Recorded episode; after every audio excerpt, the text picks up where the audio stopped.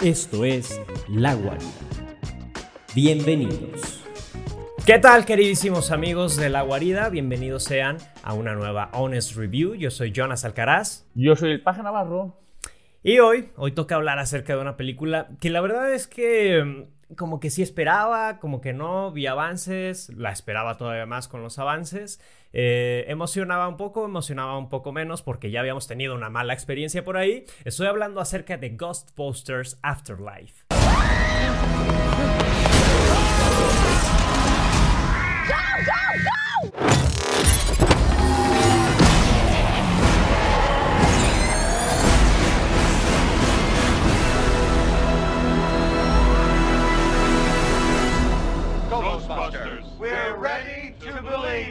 Una película que llega después de dos décadas como una precuela directa de las primeras dos, de las originales, que la verdad nadie esperaba, no creo que alguien la haya pedido, pero al final del día la tenemos y creo que en general, vamos a hablar de eso, es un eh, like, es un puntito arriba porque creo que es bastante agradable, bastante emotiva, bastante nostálgica y creo que cumple con creces, pero vamos a ver lo siguiente. Sí, la verdad es que... Eh yo no, pues igual no la esperaba, pero resulta que ahorita estamos como en una época, y ahorita y de, hace unos que serán 10, 15 años, que estamos en una época de puros remakes, de puras secuelas, de, donde las ideas originales, originales, si es que se puede llamar a algo original, donde esas ideas ya no fluyen tanto en el cine, entonces se tiene que estar recurriendo a estos grandes éxitos taquilleros de, sobre todo, y eso está interesante, sobre todo la década de los 80, finales de los 70, 80 completamente y principios de los 90. Eso es lo que pasó con Ghostbusters Afterlife. Son películas eh, clásicas que realmente si nos vamos a pensar no es la gran producción, no es el gran cine. Sin embargo, algo pasó ahí que al tiempo se convirtió en un clásico tanto de nuestros papás como ahora nosotros que claramente no nos tocó ver en cine, pero hay algo de la cultura pop que es gracias a ese tipo de películas y que llegó para quedarse. Que una vez que no está presente, las extrañamos más. Es lo que pasó mucho con Volver al Futuro, que creo que en su momento no fue el clásico de clásicos, pero al tiempo se convirtió en una eh, película imprescindible para cualquier persona que le guste el cine. Sí, y, me llama la atención que eh, incluso hay ciertas personas que no han visto Ghostbusters de, los 80, que nunca la vieron, pero saben quiénes son, saben eh, más o menos de qué va la película, ubican, obviamente ubican el tema principal, el tema musical de la película. entonces es eso, es, es un producto que se ha quedado, como dice Paja, en la cultura pop y la hayas visto o no, te guste o no, sabes quiénes son los cazafantasmas. Entonces, esta película apela a todo esto. Eh, eh, no intenta, lo logra, creo yo. No sé qué opinas tú, Paja, pero logra ser un homenaje a la primera película. Y algo que quiero resaltar eh, antes de, continuar más hacia, hacia, lo que es esta película, Cazafantasmas, el legado, o Ghostbusters, creo que esta vez no, no, no tradujeron eso acá en, Latinoamérica. Gracias a Dios. Sí, sí, la verdad es que sí. Eh, es que esta película no tiene nada que ver con la película que salió hace unos años, en 2016, que no sé si te acuerdas, Paja, no sé qué pienses acerca de esa película. Yo esa película desde que salió me negué a verla en cines un par de años después la vi por ahí, creo que HBO Max o algo que la subieron. Y en su momento recuerdo que decían que era mala, pero las protagonistas, no me acuerdo quiénes son, eh, apelaban a que era una lucha de género, que las desnotaban porque eran mujeres, porque era femenina. Y realmente no, la trama es muy mala. Es muy mala, no tiene que ver en... Nada. Sí tiene que ver, digamos, con una especie de secuela de las primeras dos, pero el, el, el argumento, las actuaciones, las formas son muy malas. Incluso hacen ver a un Chris Hemsworth bastante teto, tonto, ni siquiera tiene el carisma de en su momento tener a eh, Es todo un cúmulo de emociones, pero no, es una película muy, muy mala. Sí, eh, eh, cuando salió se presumió, la película está protagonizada por mujeres, ¿no? Está protagonizada por comediantes de SNL, está Kate McKinnon, Melissa McCarthy, Kristen Wiig y Leslie, no, Ay, ¿cómo se llama esta? A nadie le interesa, a nadie le interesa. Entonces, Leslie Jones. Entonces, eh, cuando salió, pues sí, obviamente tuvo muy malas críticas. La película es pésima, pero pésima. Y estas chavas, pues decían, no, pues es que tiene algo que ver con, lo que decía Paja, no tiene algo que ver con, con, eh, no aceptar el cambio de género en los protagonistas y todo.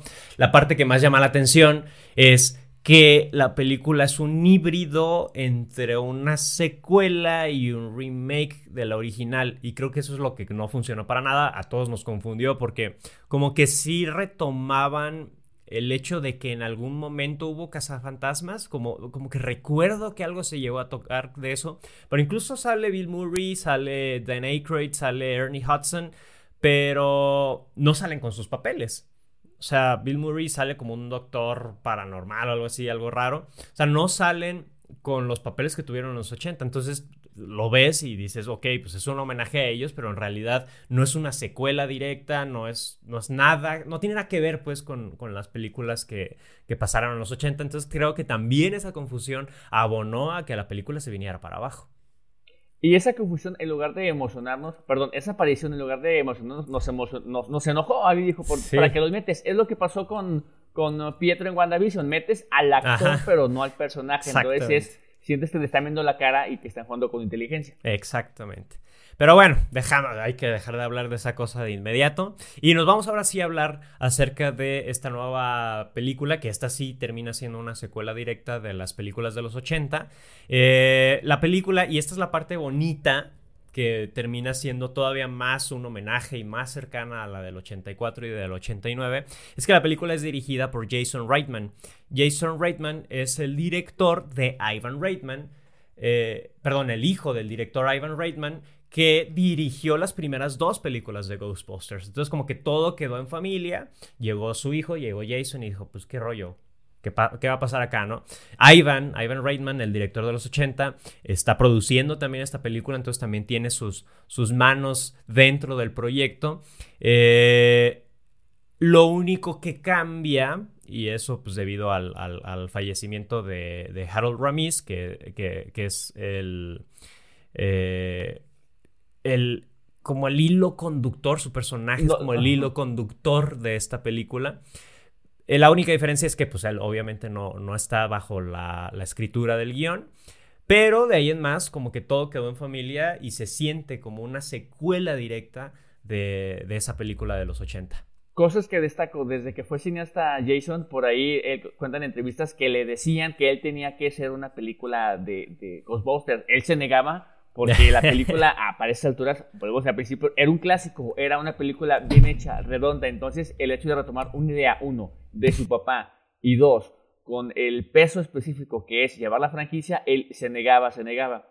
Eh, después argumentó que algo pasó dentro de él, que él decidió tomar el proyecto, habló, pero que lo estaba haciendo como una carta, primeramente como una carta de amor entre familias de su papá y hasta la, la parte clásica de la cinta, y creo que e, esto, aunque suene romántico, la neta sí se ve en la película. Se siente que es una película bien cuidada. Se siente que es una película que él la quería hacer, la quería hacer de esta forma, de una manera, ya abordaremos el tema, pero una manera mucho más tradicional. No hay mucho CGI, claramente pues hay fantasmas, tiene que haber CGI, tiene que haber animación, pero se siente de una manera, una película bastante artesanal, artística, y no sé si, si te pasó lo mismo, pero cuando acabaste de verla, terminaste con, con esa sensación de películas que, que, es como una, una palmada en, en, el alma, como que te, revitaliza, como que es... Como que no todo está perdido. De películas, exactamente. Y es mucho lo que pasaba con, con, películas de los ochentas, que sabes que son películas sosas, bobas, pero que te dejaban algo, una sensación eh, agradable eh, en el ser. Sí, eh, termina la, película y lo que yo siento es que hubo un respeto completo por, eh, por el trabajo previo, ¿no? O sea, y, creo que también tiene que ver con este rollo de padre e hijo, pero que tal cual es, pues respeto el trabajo de mi papá y como lo respeto lo voy a hacer lo mejor posible, ¿no? Y se nota que, que no es un intento por recrear algo nuevo, al final, y ya llegaremos a ese punto, al final creo que sufre del efecto Star Wars The Force Awakens, que es como, pues es una nueva versión de, una nueva esperanza. Afterlife es una nueva versión de la película del 84. Es decir, la premisa básica es la misma, es exactamente la misma. Incluso aparece el mismo villano, aparecen los mismos monstruos eh, principales, porque sí aparecen como más variedades. Pero es eso, o sea, básicamente la premisa es la misma de la película, solo que precisamente está este tema del legado. y cómo ya traspasa las generaciones, cómo ya se marcan nuevas generaciones, pero respetando lo que se hizo en el pasado, no intentando olvidarlo como pasó con la de 2016. Sí, y como mencionábamos, es orgánica la situación. El hecho de que uno de los actores principales haya fallecido es un argumento válido, sólido para que realmente disfrutes la película y, el viaje sea placentero. Bueno, eso creo que es lo que pasó a mí, a ti y por lo que he leído a mucha gente es la parte que más les encanta, que es un argumento bastante creíble dentro del mundo inverosímil que, es este. Sí, la verdad es que me gustó eh, que la película sí termina funcionando como un homenaje a Harold Ramis, que es este, este Ghostbusters, de los cuatro es el único que ha fallecido. Eh, me gustó que lo tocaron con, como con pincitas y, funcionó como un homenaje. La verdad es que termina la película y para mí la película más que, más que padre, más que chida, más que lo que sea, para mí se me hizo bonita. O sea, termina y, lo que decía Paja, ¿no? Como que se siente una palmada en el alma. O sea, está padre, está muy bonito. Desde el inicio, pues eh, muere su personaje por obvias razones.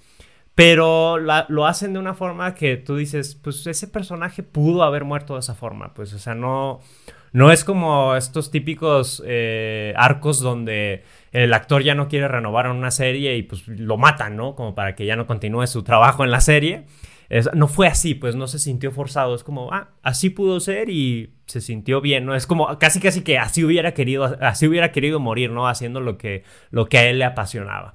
Algo así se maneja, se maneja en la, en la serie, ¿no? En la película, perdón. Eh, pero ya ahora sí entrando todavía más en materia, eh, hablemos ya más a fondo sobre la película. Primero, yo quisiera comenzar hablando acerca de los personajes. Más allá de que si nos gustó o no, nos gustó, no vamos a dividir tanto la película. Creo que en general, no sé a ti, Paja, pero creo que en general nos gustó, ¿no? O sea, a mí me gustó más de lo que me disgustó. No sé cuál haya sido tu experiencia. Sí, y eso es en parte por los personajes que la verdad al principio yo iba a sentirlos como una especie de intrusos en la historia que iban a sustituir los originales. Sin embargo, se siente bien original porque todos, todos eh, me parece que todos incluso, bueno, todos son bastante graciosos, entre comillas, bastante eh, orgánicos entre ellos mismos. Sin embargo, lo único que no me terminó de gustar y era por el que más apostaba en la película era, era Paul Rudd.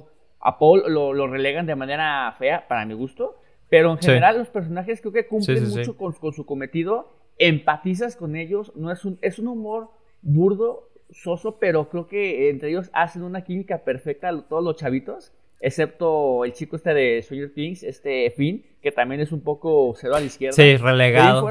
De ahí en fuera, la, la, chiquita, la chaporrita está Grace, que al tiempo me enteré que ya tiene años en la carrera, a pesar que tiene como dos años de, de edad, pero es una, es, una, es una chica que creo que es el punto medular de la historia que empatizas, se la crees y que no sé, es muy dulce su actuación. Sí, este, creo que eso, esa, eso que dices de que parecían como intrusos en la historia, creo que de alguna forma algunos lo sentimos, si no es que todos o la mayoría. Pero precisamente como la película trata tan bien a su predecesora, o sea, de verdad, como que la tiene en un pedestal muy alto y dice, esto está padre y a partir de aquí voy a, voy a, voy a partir, o sea, no voy a deshacerme de todo esto, sino que esta es mi base. Entonces, siguiendo eso, los personajes precisamente caminan por ese, por ese camino y se sienten eh, naturales dentro de la historia, o sea, no se sienten como intrusos. Lo que sí, y hablando más, más que de los personajes, de los actores, pues sí, eh, Finn Wolfhard o no sé cómo se pronuncia su nombre y Paul Rudd sí terminan siendo un poquito relegados, pero entra Grace McKenna que si no la reconocen, eh, para quienes vieron Sabrina de Netflix, ahí era la versión joven de Sabrina. Y para quienes ven, como yo, que soy fan, eh, John Sheldon, Ahí es este Paige, creo que se llama, eh, una, la archivillana de Sheldon. Pues ahí, ahí también sale esta, esta chica que es y tiene grandes dotes actorales y que se demuestran por completo en esta película. Yo a la chica la ubicaba por una cinta que salió hace un par de años con Chris e-, Evans de Un Don Excepcional, que era... Ah, claro. Eh, creo, creo, que es, creo que es su primer, no primer protagónico, pero es sus últimos donde en verdad brillaba como, como, como actriz a pesar de su corta edad. Por ahí tiene una serie de apariciones eh, no pequeñas, pero sí menores, desde 0 eh, a la película esta que protagonizó Ay, se me fue, se me fue completamente. Harley, Harley Quinn, se me fue el nombre completamente de la actriz. ¿Quién hace Harley Quinn? ¿De Margot Robbie? Margot Robbie, una película que se llamaba Aitoya, que ella era la niña, que desde ahí era. Aitoya, sí, cierto. Sí, sí, Ella era la, la, niña, y muchas ocasiones ella era la niña de. En la película, como una especie de vuelta atrás al tiempo, en la cual, precisamente como. Sí como John Sheldon, eh, que ella era la niña de ciertas actrices principales. Entonces, desde ahí tiene buenas tablas. La, te repito, yo amé a la niña, la, la, no la reconocí hasta que en los créditos porque la, no la caracterización, pero sin la personificación es muy diferente a todo lo que ha hecho. Es una niña geek. Es una sí, físicamente. Eh, físicamente. hasta con otro color de cabello, o sea, sí se ve muy diferente. Exactamente. Y es bien interesante cómo, cómo empatizas con ellos. Ojo, aquí a destacar, estamos hablando cuestiones que nos gustaban mucho de la película. Yo destaco mucho que de la película, en los trailers como tal, no nos queman la historia. Ah, si bien por ahí estaba el rumor que iban a regresar, pues no había ni una imagen, no había ni un esbozo. Incluso las, los primeros que te gusta, 20 minutos, bueno, los primeros 5 minutos que sale, que sale Egon, sale entre comillas porque se ve la sombra, se ven los ojos, pero no sabes que es él. O sea, intuyes que es él, pero no te lo dan y no te lo muestran. Entonces, esta parte que te ven en la película que van a salir, pero no van a salir y no estás seguro, cuando lo ves en pantalla es, es gratificante ver y cómo la experiencia de cine tiene que ser esto, las fuertes... Las sorpresas. Que ves en el cine. Sí, claro. Exactamente. Sí, eh, no lo había pensado, pero sí, sí, completamente cierto. Y, y, precisamente antes de grabar me chuté eh, los avances de la de 2016, de las de los 80s. Y este. Y también me, me chuté el, avance de esta, de esta nueva película. Y, sí, me di cuenta de eso, de que no te dice nada de, de, la historia. Y está padre, porque todas las sorpresas te las llevas en la, en la pantalla. Ahora, algo que quiero abonar ahí, que es lo que a mí personalmente no me gustó tanto, es precisamente eso. Como llego al, al punto en el que no sé exactamente hacia dónde está yendo la historia porque no me la vendieron antes, cosa que está bien. O sea, yo lo digo desde mi perspectiva porque estamos acostumbrados a que llegamos al cine y sabemos exactamente lo que vamos a ver, porque ya nos quemaron toda la película. En este caso no. Entonces lo que sí me afectó o me descolocó un poco es que llegó a la película y no sé bien qué está pasando. Entonces siento que aunado a eso y que sí pasa, pues, eh, que el ritmo está un poquito lentezón, o sea, como que tarda en despegar, como que tienen que pasar muchas cosas antes de que llegue una problemática real. Es decir, donde ya nos digan, ah, por aquí, o sea, donde nos marcan el camino y que diga, por aquí va a continuar el resto de la película. Todo lo, toda la, la, primera parte, y creo que es casi la mitad de la película, por eso yo lo siento largo, creo que es casi la mitad de la película donde se nos introduce los nuevos personajes, las nuevas problemáticas, dónde se quedó el pasado en, eh, el caso del personaje de, de Egan. Eh, siento que avanza como a tropezones hasta por fin encontrarse con, el camino y ya de ahí arranca y toda la segunda parte de la película, la segunda mitad, ya es este muchísimo más fluida y ya hay como más acción, ya es más Ghostbusters, pues, que incluso hay que recordar que también la primera película de Ghostbusters tiene este, este ritmo. Entonces ahí es como un estira y afloja entre que siento que fue lenta, pero avanzó bien, pero desarrolló los personajes bien algo raro ahí sentí. No sé cómo, cómo lo hayas sentido tu paja. En ese sentido, yo, yo la siento como dos películas diferentes. ¿En qué sentido? En la primera es una película para niños, en la cual tienes que empatizar con los niños, se están viendo la historia, eres un nuevo espectador de la cinta, ok, es lo que vas a ver, este es nuestro mundo. Y a partir de la segunda, bueno, del tercer acto ya, porque ni siquiera la mitad en adelante, de los últimos que 20 minutos, es completamente una película para la gente que les gustan las primeras dos. Entonces ahí hace match perfecto de la gente nueva a la cinta y la gente que está cautiva ya con este universo. Entonces siento que sí es un poco lenta. No me desagradó, no me desesperé en absoluto, porque repito, las actuaciones de la niña y, y de podcast, el otro niño, realmente las disfruté, me, me agradaron bastante, fue muy generoso su, su, su química. Pero de ahí en fuera no la sentí larga, lenta. La, cinta no tengo el, dato, ahorita lo busco cuánto dura, pero no dura mucho. Dos horas, eh, dos horas. Creo que Relativamente corto. Mira, sí dura. Sí, para hacer una película de origen y que está añadiendo otras cosas, creo que, creo que es bastante agradable. Pero en términos generales, el ritmo, eh, yo no lo sentí así lento, no lo sentí tortuoso. Lo que sí sentí tortuoso fue el personaje de Paul Rudd, porque yo creí que iba a ser un poco más relevante, pero termina Importante. desesperante, termina siendo lento y termina siendo lo que en su momento, eh, como bien lo dices, eh, es una nota al calzador de la primera película sobre todo. Eh, siento que es irrelevante su, su personaje, lo pudo haber hecho él o Juan Es que, Pérez ajá, el actor le quedó grande al personaje. taquilla. Sí, el actor le quedó grande al personaje. Tampoco es que esté mal, o sea, es algo raro porque ya pensándolo como en, en- en perspectiva, el personaje de Paul Rudd es el equivalente al personaje de Rick Moranis en la del 84.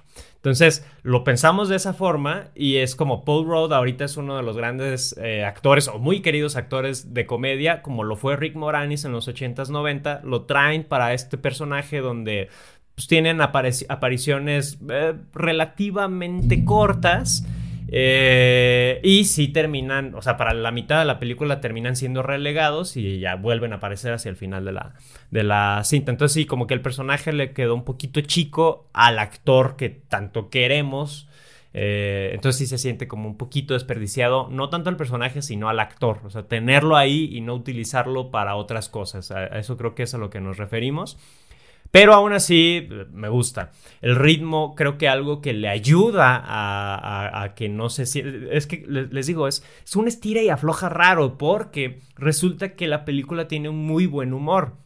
Que era algo que hablábamos precisamente en el podcast pasado con Eternals, que no nos gustó su humor porque se sentía incómodo, se sentía forzado, se sentía como algo que la misma directora no quería meter en su película, pero la tenía que meter por fuerza porque es una película de Marvel. Acá no, acá se siente muy natural. eh, es, es como... Es un humor raro porque es muy simple, muy sencillo y no es que te mueras a carcajadas, pero es constante. Entonces a cada rato sueltas las risillas, sueltas estas como, como sí pequeñitas carcajadas y es eso, o sea, no te mata de la risa, pero como es tan constante, como que te permite avanzar un poquito más y tener estos alivios en la, en la película de estarte riendo constantemente. No sé cómo lo hayas vivido tú, Pajita. Creo que el humor es, bastante agradable, es una película ligera, es una comedia que nos gusta mucho porque es orgánico todo lo que, lo que se lleva a cabo. Sin embargo, hay dos escenas que creo que no es para niños porque hay ciertos efectos que para un niño menor de 8 o 9 años puede llegar, si no asustar, no entender. Pregunta, ¿tú crees que esta película sí sea para niños de esa edad? Te lo pregunto por lo siguiente. A la función que yo fui, que fue una función que, que nos invitaron ahí para, para público, había mucho niño y realmente entre que no entendían, entre que no sabían inglés, obviamente, y que estaban preguntando todo el tiempo qué es esto, qué pasa, qué es lo que está sucediendo. ¿Tú crees que esta película, que aunque en teoría es para mayores de 13 años, es una película que tengan que ver niños chiquitos, niños de 10 años? Pues es que la película está clasificada para 13 años porque no pasa nada más. O sea, no es una. No contiene un lenguaje muy vulgar, por así decirlo. No, no hay escenas de sexo, no hay alcohol, no hay drogas. no- o sea, no hay. No hay algo que las clasificadoras la- le- le- les hagan subir su clasificación. Entonces, como no hay nada de eso, pues un niño de 13 años la puede ver perfectamente. Pero siento que no está, a pesar de que está clasificada para ellos, no está orientada para ellos. O sea, creo que el público de la película sí es completamente los que fuimos, aunque no la hayamos visto en los 80, pero todas las películas, las personas que fuimos fans de las películas originales, creo que ese es su público meta. Y también dejar esta hebra abierta para nuevas generaciones. Precisamente por eso es el legado, ¿no? Porque incluso en la historia hay nuevas generaciones. Pero resulta que puede pasar este efecto donde o no entiendes nada de lo que está pasando, no formas parte del humor, entonces pues no, como que tampoco entiendes los chistes. No entiendes las referencias porque lo más seguro es que ni siquiera viste las primeras películas. Entonces, si la pueden ver los niños, creo que es eso, sí la pueden ver, pero no la van a disfrutar, no la van a entender por completo y este y se van a perder, quizás se van a perder en la historia y es como, ah, pues una película más. En mi, en, en mi experiencia, en mi sala, éramos muy poquitas personas y solo, yo solo vi a un, a un niño. Y también de pronto, sí, lo, lo, tenía atrás, de pronto como que se emocionaba con lo que pasaba y de pronto sí eran dos, tres preguntas de que no tengo ni idea de lo que estoy viendo. Entonces puede pasar eso, o sea, sí pueden verla, pero a costa de esto otro, ¿no? ¿A qué costo? Sí, ¿a qué costo exactamente? Eh, Oye, y ahora lo bueno. Ah, dime, dime. algo, dilo, dilo, dilo. No, yo iba a entrar directamente a la parte de legado como tal, pero dale.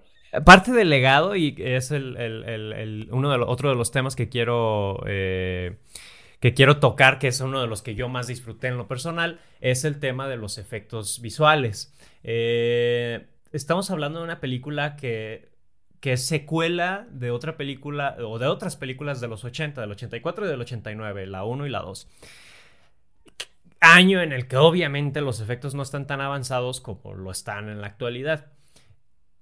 Y precisamente como se trata de una película que respeta tanto a su base, que respeta tanto a la película original, siento que fue incluso como ah, vamos a, hacer una película que tenga los mismos efectos que teníamos en los 80. Y si, si, si bien hay una imagen renovada que se ve muy bien, los efectos tienen este estilito retro, no sé cómo los hayas percibido tu paja, pero a mí la verdad es que me encantó y fue como, yo no vi los defectos, sino que yo dije, qué, bueno que lo hicieron así.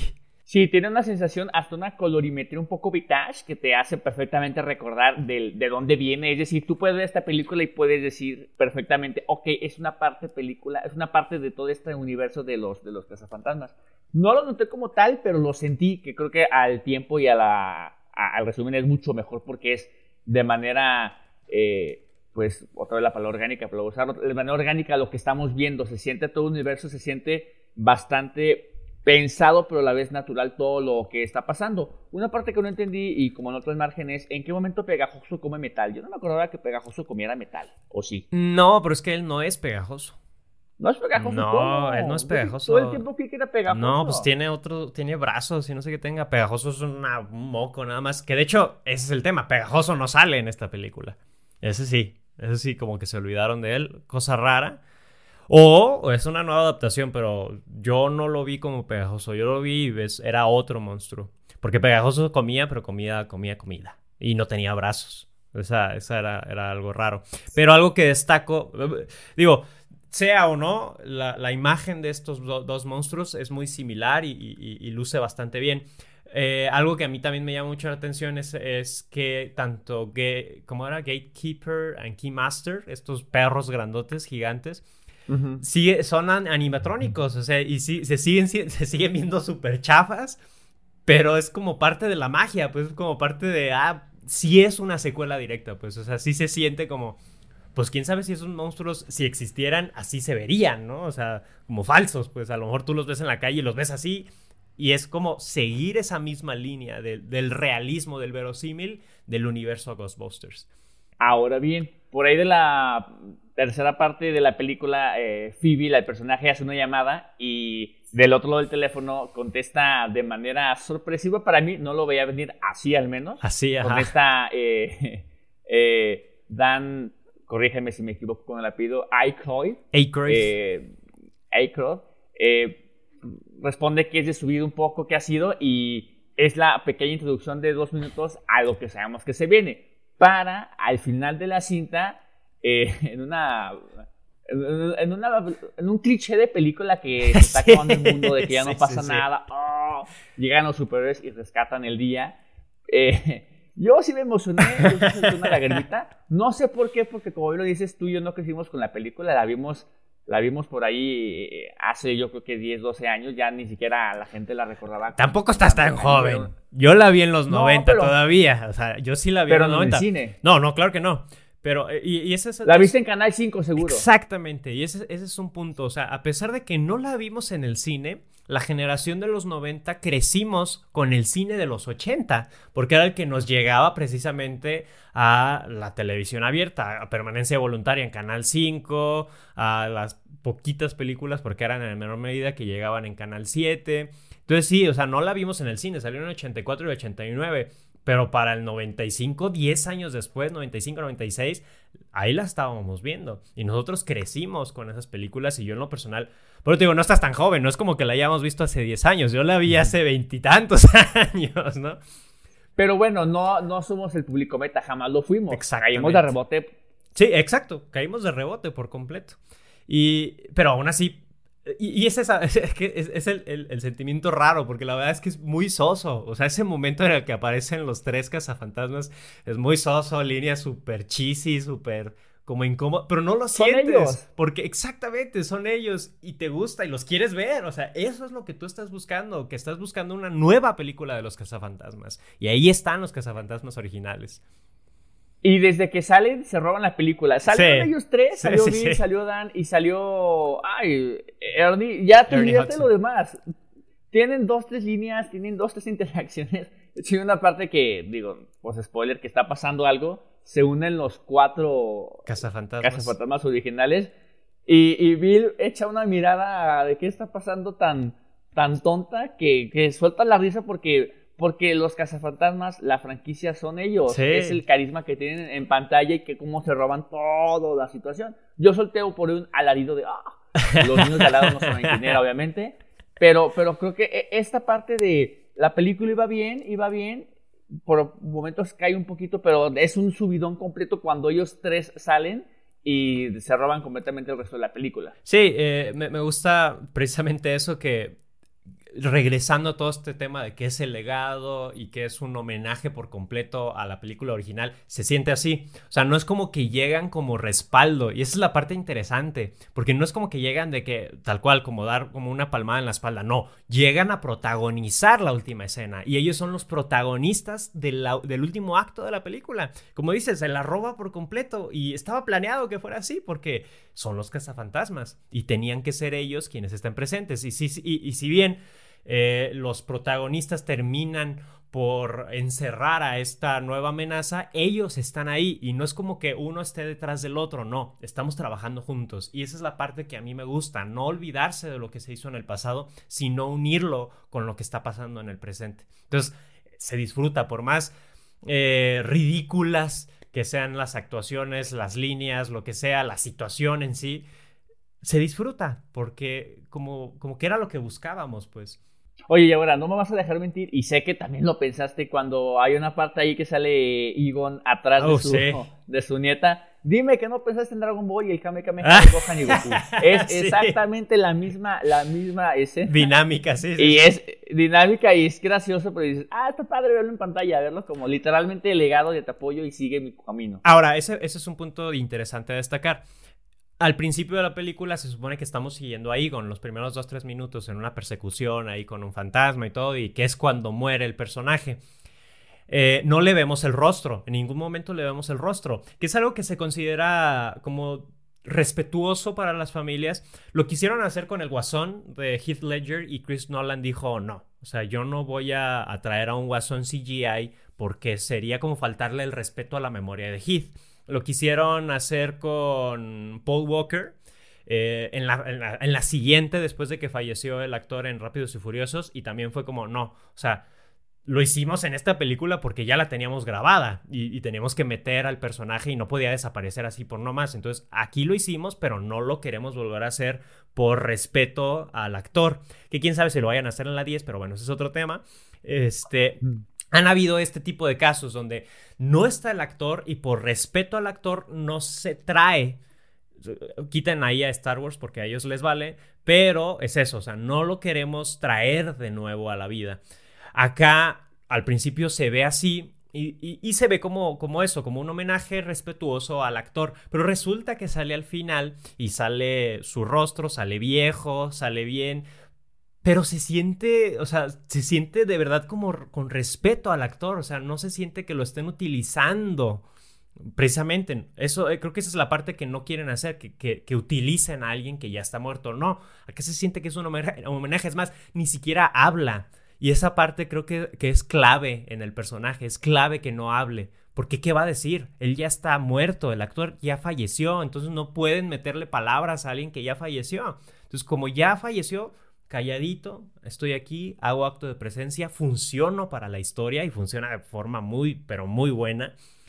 Y solo es eso, hago acto de presencia como un homenaje y de forma muy respetuosa a un actor que fue una de las grandes columnas de Ghostbusters. Sin él, pues no se hubiera podido hacer. Él, junto con Dan Aykroyd escribieron, escribieron las primeras dos películas. Entonces, él es la columna, parte de la columna vertebral. Entonces, creo que ese homenaje a, a mí, a mí por lo menos me mató. O sea, dije, genial, así es como se hacen las cosas, ¿no?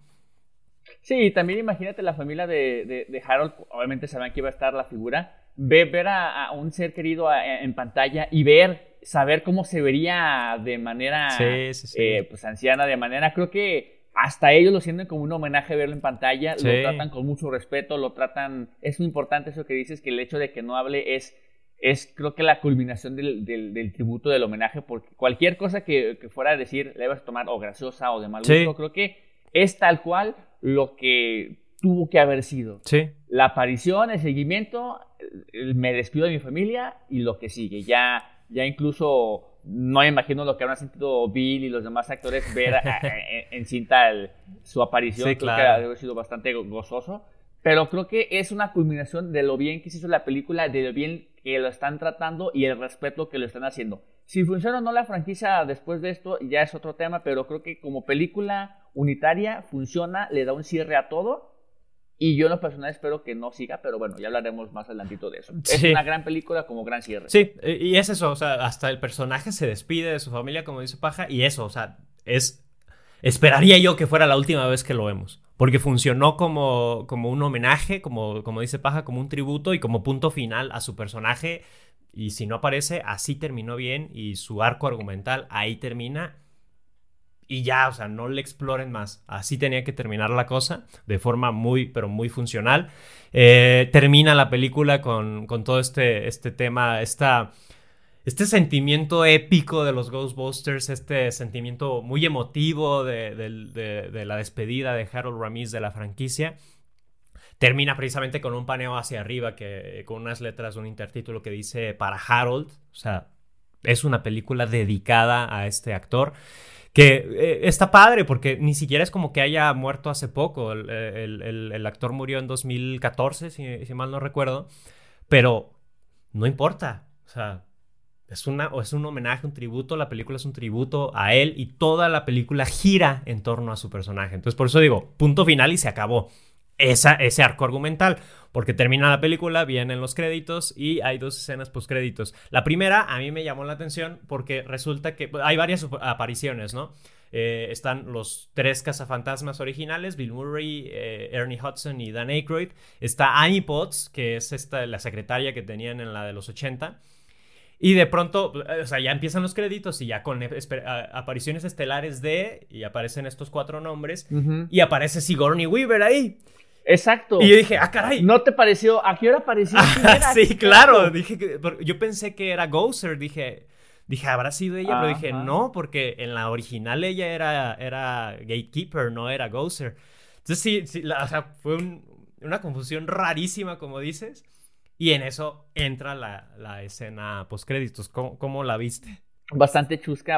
No, le entendí hasta que después la medité y dije, pero ¿por qué le están analizando? dije, ah, es que es referencia. Claro, claro, Es cierto. Pero es una, es una escena que la gente que no ve las otras demás dos no va a entender. Es como de, ajá, ¿y ella quién es? ¿Y por qué? De hecho, ¿Qué está pasando? De hecho, mi esposa no, no ha visto las, las dos originales. Eh, triste porque se la puse una vez, la primera, y se quedó, se quedó dormida. Pero bueno, ya, ya, hablaremos después de eso. Este, en terapia matrimonial. No, no es cierto. No, este, se la puse, no la terminó de ver. Entonces entra esta escena y no la reconoce. Y ya, o sea, tal cual, volteé y me dice, ¿quién es? Eh, ya le explico, ahí en breve en, en la sala le explico quién es. Esa escena es un, pues es nada más recordar cómo fue que introdujeron al personaje de Bill Murray en, la primera película, porque según recuerdo es la primera escena, o sea, es Bill Murray frente a dos estudiantes y según esto con estas tarjetitas y dándole eh, descargas eléctricas al, hombre y así, ¿no? O sea, es, tal cual la recreación de esa escena, pero está padre que podamos tener de vuelta al personaje de Dana, este, y que puede ser que aparezca en futuras películas, porque siguen los créditos hasta el final y hay una segunda escena post créditos que me gustaría que hablara sobre ella, Pajita. Una parte de mí, muy mínima, sí quisiera que la continuaran. Sin embargo, lo que hagan, la franquicia que quieran hacer, no tendría ni pies ni cabeza ni razón de ser. Porque, una, Yo creo, tú crees y todos creemos, y lo acabamos de dejar en conclusión entre tú y yo sin poder de acuerdo, que la franquicia la película funciona por tres personas en específico en escena y un guion tratado por gente que le interesa el legado como tal. Si quieres una franquicia sin los actores, no sé si los mismos, si el mismo director, eh, incluso el mismo actor, si, si el chico este quiera seguir haciendo la franquicia como tal, como, como dirigir, escribir, los elementos no van a estar, no van a estar la magia, no van a estar la química, y creo que se va a sentir ahora sí una franquicia burda y barata de una continuación que no tiene razón de ser. Incluso, a ver, ¿a qué personajes vas a meter como los cazafantasmas? Los niños siguen siendo niños, no tiene razón de ser de que vayan a cazar Exactamente. La niña tiene 8 años, no tendría razón de que una niña no tiene razón de ser. Que sí, sí se intentó, porque al final terminan siendo cuatro. Termina siendo el personaje de Grace McKenna, está Phoebe, está Trevor, de Finn Wolfhard, está Podcast. Y está, que también es un chiquito que, la, que, la, que rifa. sí, sí, la verdad es que Logan Kim se llama el, actorcito, que no tiene nombre, se llama Podcast. Y está esta eh, la niña del policía. Eh, ah, se me olvidó el nombre. Celeste O'Connor. Celeste O'Connor es el nombre de la actriz, no recuerdo el nombre del personaje. Ah, según, según Wikipedia se llama también Phoebes. Ah, bueno, eh, está... y, es como esta parte, ¿no? eran cuatro cazafantasmas originales, tenían a Ernie Hudson como el cazafantasmas afroamericano, acá tienen a Celeste, mm, Celeste O'Connor. Este, entonces es esto, este rollo de como como preservando la línea de los cazafantasmas originales. Pero está el tema de que pues siguen siendo niños, entonces no es como que vayan a hacer este comercial de si usted tiene fantasmas en su casa y, que ellos se vayan a dedicar a eso no tendría nada de sentido. Y como dice, como dice Paja, pues ahí sí que no beneficiaría la historia, ya la historia dejaría de ser verosímil eh, para lo que se pudiera generar en futuras tramas. Pero precisamente creo que eso es lo que medio que quieren dejar claro con esta, esta escena créditos No sé si tú lo sentiste así, yo medio que lo sentí así, medio que no, porque es medio confuso. Tenemos a, eh, a Winston que se llevó el Ecto 1 para repararlo y llega a Nueva York y llega a la estación original de los Ghostbusters. Cosa rara porque según esto en la película eh, Ray dice que lo habían convertido en un Starbucks. Y resulta que al final no, pero bueno, pues, quién sabe si lo dijo broma o si sí fue ahí algún hueco argumental. Llega a la estación abandonada, muy padre porque pues que se abren las puertas y entra el Ecto 1 y muy emotivo. Y eh, Winston está hablando con Janine y le está diciendo pues todo lo que él pasó, ¿no? De que yo eh, llegué a los Ghostbusters sin tener nada, buscando un salario fijo y ahora yo soy un gran empresario, que no sé qué, y por eso quiero apoyar a mis amigos que están como en quiebra y este y quiero mantener la estación. Entonces como si volvieran a abrir la estación de los cazafantasmas. La escena termina con este contenedor rojo que no sé si se acuerdan en las películas que es el que desactivan y salen todos los fantasmas a invadir Nueva York. Sale este contenedor rojo y empieza a encenderse un LED creo que verde o rojo, no sé qué, que indica que o está activo o algo va a salir de ahí, no sé qué, y se acaba, se acaba la película. Pero dan a entender que puede haber una continuación. Las escenas postcréditos funcionan para eso, para decirte que puede haber una continuación. El tema aquí es ese. La pregunta sería, ¿quién retomaría la historia? Los cazafantasmas originales y por eso están retomando esto de la estación y todo esto o si piensan que este, los niños van a, van a terminar tomando, tomando la batuta de los cazafantasmas. Yo los originales no creo, no, realmente no creo y no he escuchado nunca a un Bill Murray decir que quiera retomar esto. Yo creo que es punto final. Eh, Winston, eh, bueno, no Winston, el actor. Ernie eh, Hudson. creo que sería la única, la única línea original que pueda llegar a seguir, que pueda fungir como una especie de Charlie con sus ángeles. Que Ándale. yo pongo Tongo, vengan y repórtenme, doy mi voz de la experiencia. Que aún así recordemos, eh, el personaje fue el último que llegó a ser fantasma O sea, dentro de los cuatro es el que menos carisma tiene, si podemos llegar a decir. Es el novato, es el nuevo, es el. Pues es el, que, no tenía conocimiento. O sea, literal, era, era la mano de obra, por así decirlo, porque todos eran doctores, todos eran especialistas, algo. Y este cuate literal llega buscando trabajo. O sea, y es lo que dice en la película, llegué buscando un salario fijo y se terminaron convirtiendo en mi familia, no sé qué, no sé qué. Pero sí, o sea, es el último que llega, es el menos especialista y a lo mejor tendría razón de ser que él quiera continuar precisamente con el legado, ¿no? Pero esas son puras especulaciones, no se ha dicho nada de si va a haber una, una segunda parte. Si la hay, pues esperaría que conserve eh, la esencia de esta primera parte, secuela, remake y si no la hay, mejor, creo. O sea, creo que este es un buen punto final y, aquí podría terminar la franquicia muy bonito, ¿no? Pero bueno, ya para terminar este podcast, paja, ¿qué calificación le das a Ghostbusters eh, Afterlife? Yo sí le ando poniendo un 9, 9 sólido concreto porque realmente me gustó, la aprecié. Es esas películas que quiero volver a ver en cuanto tenga la oportunidad, ya con más calma y disfrutar. Como Eternals, ¿no? Claro, como esa, como Duna, como.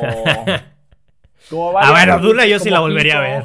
Duna yo sí la volvería yo, a ver. Yo, la verdad, no ahorita, no ahorita tal la volveré a ver cuando sea el próximo estreno de la segunda parte, ahorita no. Pero bueno, eh, es una película que, que, me emocionó, me agradó. Es ese sentimiento que me pasó con un poco con Space Jam, que es quiero volver a ver lo que está pasando, quiero recordarlo.